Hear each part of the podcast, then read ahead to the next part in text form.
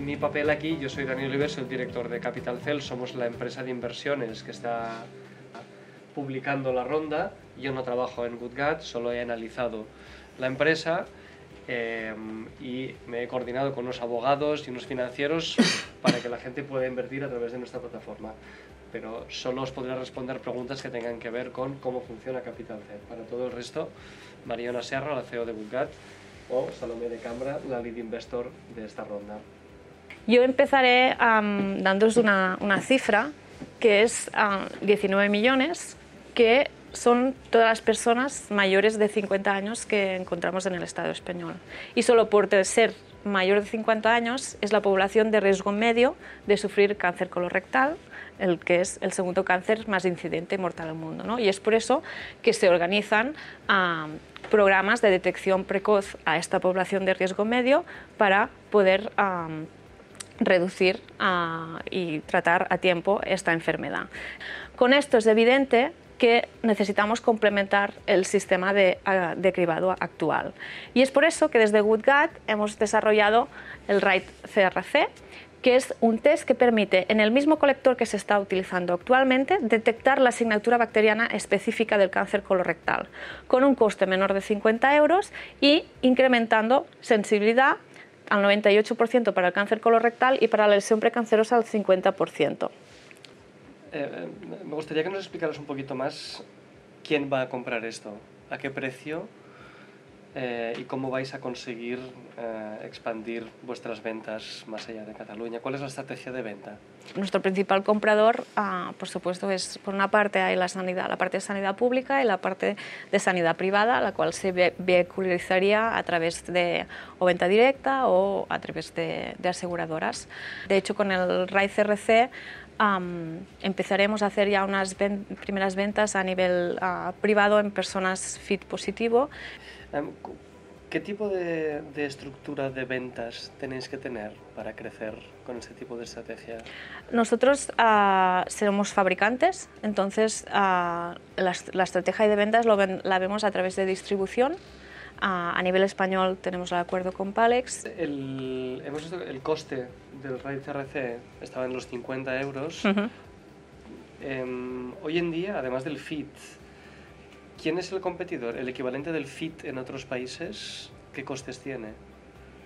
¿Qué os encontráis en Alemania, por ejemplo?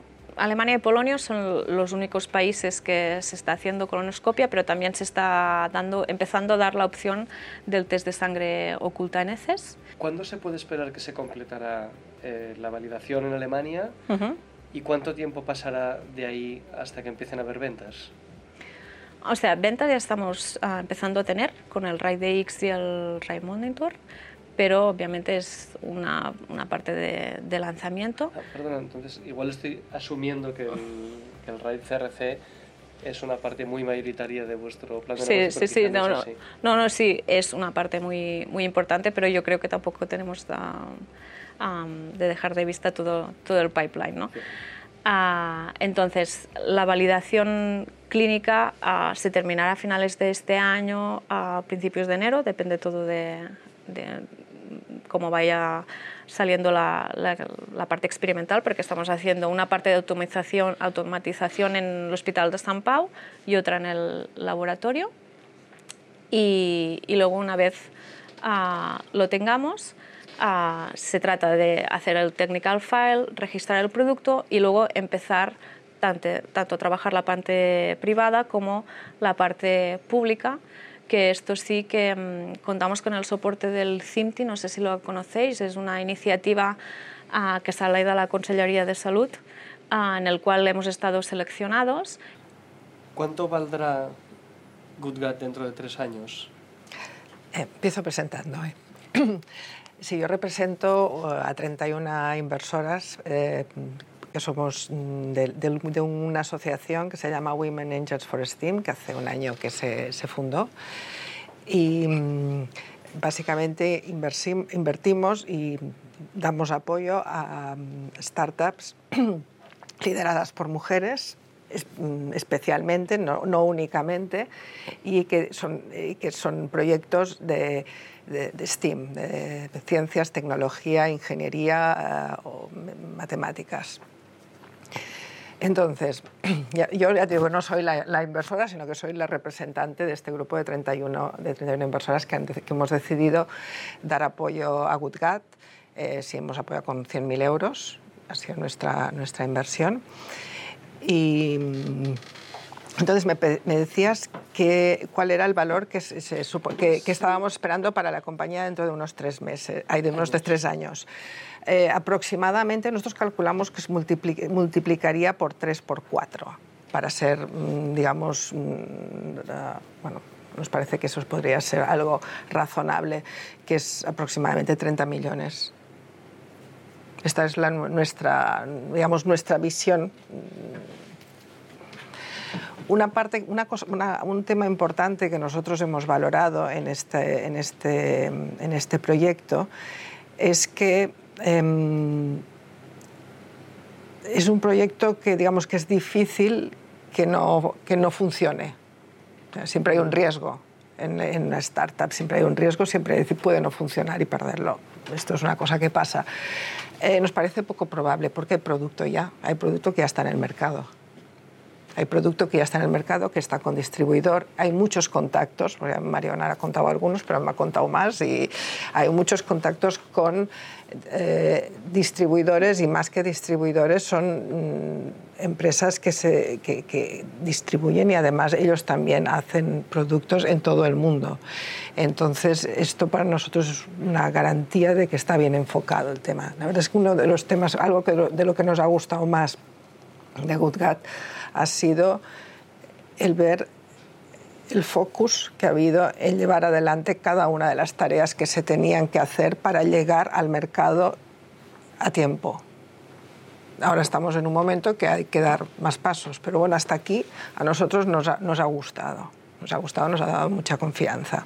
¿Cuáles son, ¿Cuáles son los factores de riesgo que dan por delante? Entiendo que la validación clínica todavía no está completada. ¿Qué es, que cuando, te cuesta dormir, porque, porque Son, bueno, ah, principalmente para la validación, por supuesto, porque como he, comentado antes, una de, las ventajas que tenemos de nuestro test de cáncer colorectal es, ah, digamos, la, la, sensibilidad para la lesión precancerosa y la reducción de de falsos positivos. Entonces, con la parte de la validación de FIT positivo ya tenemos una parte de garantía con, con, esta reducción, pero nos falta confirmarlo también en una población tanto FIT positivo como FIT negativo y además confirmar la sensibilidad a la lesión precancerosa. Entonces, este es uh, el principal riesgo. Pues voy a acabar con una pregunta para el doctor Castells, que tiene una de las cosas en que más nos hemos fijado nosotros y, seguramente el grupo de Salomé también es, eh, nos da la impresión de que el, el CRC, el RAID CRC, tiene una implantación relativamente sencilla dentro del sistema eh, actual. Em, ¿Usted con su experiencia ve cómo el RAID CRC tiene una introducción fácil dentro de los sistemas de cribado uh, actuales? ¿Cuáles son sus ventajas y potencialidades respecto a lo que se está utilizando ahora? Desde un desde un punto de vista de, implantación, desde, el punto de vista técnico, digámoslo así, es una prueba que podría sustituir el FIT, porque la forma de, recoger la muestra y de manipularla es, parecida. Por tanto, desde un punto de vista técnico no debería haber ninguna dificultad. Sin embargo, lo que es cierto es que en estos momentos el FIT es el, el gold estándar y el que los programas de cribado poblacional, lo que llamamos programas organizados, utilizan en la mayor parte como mínimo de Europa. Y por tanto, sustituir al FIT por este test, que es lo que eh, eh, pretende, requiere, por una parte, como decía Mariona, la validación de los resultados y una demostración de la mayor coste-eficacia de este producto. Es decir, es más caro, esto se ha enseñado aquí, 50 en relación a 2, por tanto, uno, uno, debería demostrar que la superioridad es 25 veces más alta, por decirlo así fácilmente, que el FIT para detección de lesiones precancerosas, que es el principal hándicap que tiene el FIT en estos momentos. Si a esto le añadimos el hecho de que reduce los falsos positivos, por tanto hay un ahorro que el sistema tiene de colonoscopias innecesarias. Si esto se demuestra, esto puede llegar a sustituir al FIT, pero requiere esta, esta validación. Bueno, hemos visto que la precisión del test de GoodGut es bastante superior al de la competencia y eh, sois los únicos que utilizan este tipo de tecnología basada en microbiota. Entonces, eh, ¿cuál es la clave de la superioridad técnica? ¿Qué, es esto de la firma bacteriana, la asignatura bacteriana?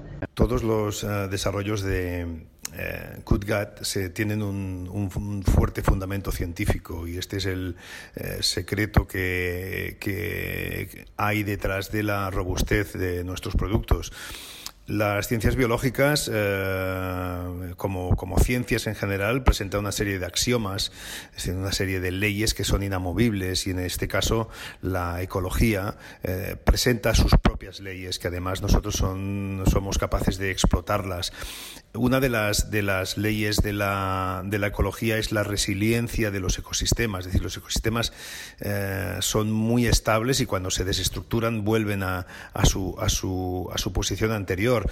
De esta manera, cuando un pinar se quema, la recuperación de ese ecosistema acabará en otro pinar, no acabará en, una, en, una, en un robledal, en un encinar o en una alameda. Sencillamente volverá a haber pinos. Y esta, esta, esta, este axioma también se aplica al ecosistema eh, microbiano, a los ecosistemas de las bacterias. Por otro lado, eh, nosotros cuando, cuando, cuando desarrollamos el conocimiento en el cual se basan nuestros desarrollos, tuvimos muy claro desde el primer momento que el ecosistema microbiano e, era la mucosa intestinal, eh, la parte que es eh, orgánicamente de las personas, no las heces. El 99,9% de los estudios están realizados sobre heces y las heces contienen mucho ruido que está relacionado con la alimentación, etcétera, etcétera.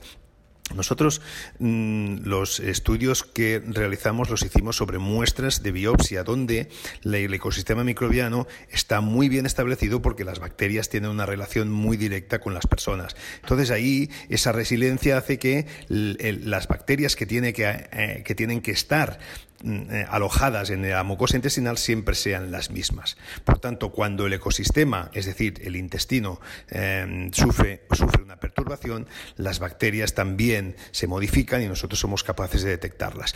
Mm, por eso, por eso mm, insisto en que nuestros desarrollos tienen esa solidez, porque están fundamentados en conocimientos realizados sobre la mucosa intestinal, no sobre las heces, que son más volátiles desde un punto de vista de composición.